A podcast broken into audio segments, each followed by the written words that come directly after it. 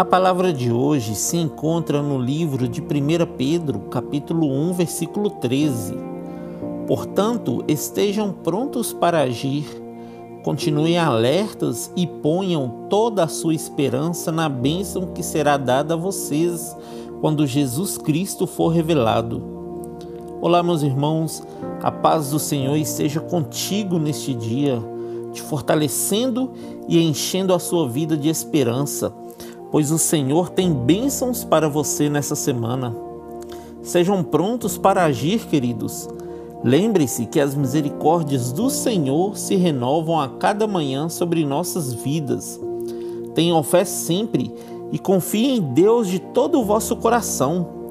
Tenham em mente o versículo de 1 Coríntios, capítulo 15, versículo 19. Se a nossa esperança em Cristo se limita apenas a esta vida, somos os mais infelizes de todos os homens. Coloquemos nossa esperança na bênção que nos será dada quando Jesus Cristo for revelado. Amém? Que Deus abençoe você, sua casa e toda a sua família. E lembre-se sempre: você é muito especial para Deus.